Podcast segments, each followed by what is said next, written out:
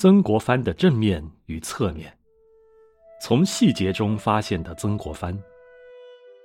听说我要写曾国藩，许多朋友都不赞成，说满大街都是写曾的书，那意思是这个人被写的太烂了，你不怕写不出新意吗？其实从许多角度来讲，曾国藩几乎是一个没有被书写和挖掘过的人物。市面上写曾国藩的书虽然铺天盖地。百分之九十却是成功学一类，什么曾国藩发迹史、成功绝学、做官与做人。成功虽然没有什么不好，无奈太单调乎。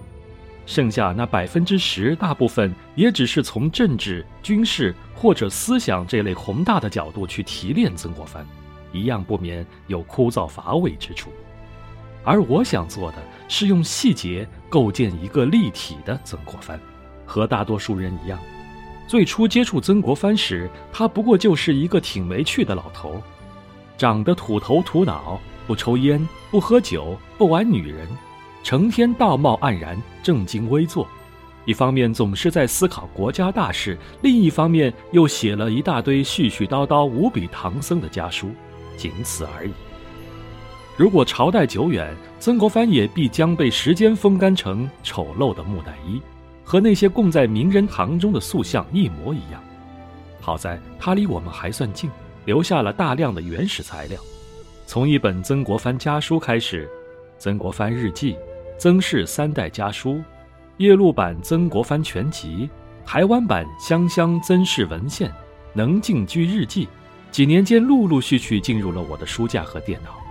通过这些第一手资料，曾国藩的皮肤慢慢恢复了弹性。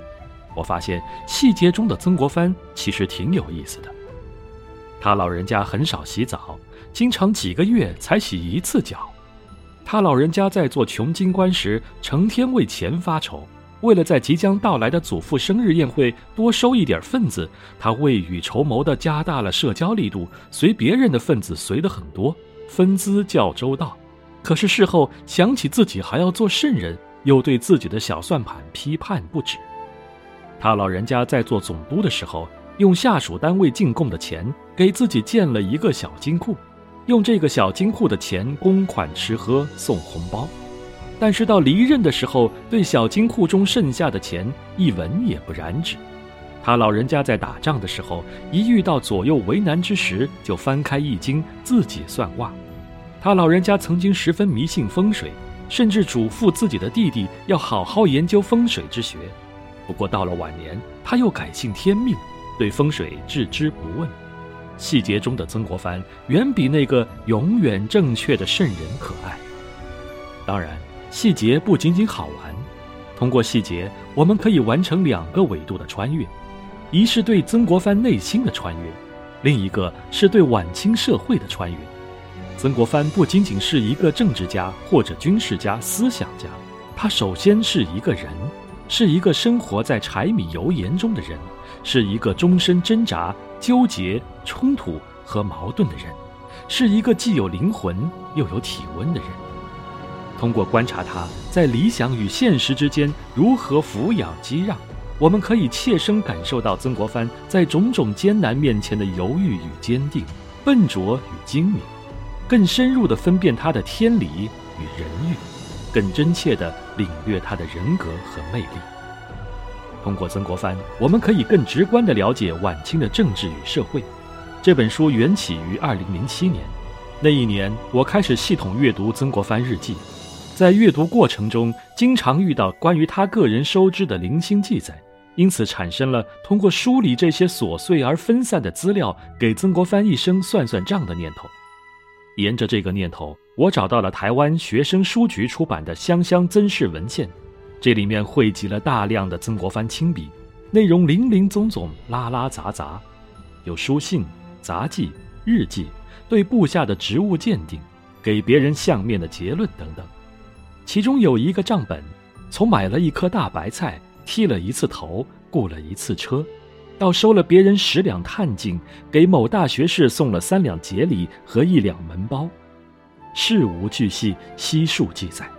我们从中可以读到一个京官的日常生活状态，可以窥见这个传统社会最后一个圣人在隐秘的角落呈现出的真诚与虚伪，更可以直接体察到清代京官薪酬体系对官员行为的多方面影响。通过观察曾国藩如何建立和使用小金库，如何拒绝和处理下属送来的礼品，如何面对户部报销时索要的八万两布费，我们可以穿越门径重重的大小衙门。观察晚清官场的种种微妙而复杂的潜规则的具体运作，这种观察常常可以澄清许多流传甚广的误解，比如所谓漏规，它的产生是迫不得已，它的流向也并非如我们所想象的进入私囊，事实上，它是晚清财政制度不可缺少的组成部分。否则，以清廉著称的林则徐也不会在遭遇大灾、军粮都缓征的情况下，坚持收自己的那份漏规。可以说，通过曾国藩这一个案例，我们获得了观察清代财政制度以及地方行政机构运作过程的一个特殊锻炼。因此，这本书的写作过程，也可以说是学习和研究晚清政治社会史的过程。对许多人来说，曾国藩的主要意义，证明了一个资质平平的人在意志力的推动下可以达到什么样的高度。对于中国这个文化体来说，曾国藩更大的意义是他展现的中国式力量。曾国藩全面展示了传统文化的正面价值，证明了中国文化有活力、有弹性、有容纳力的一面。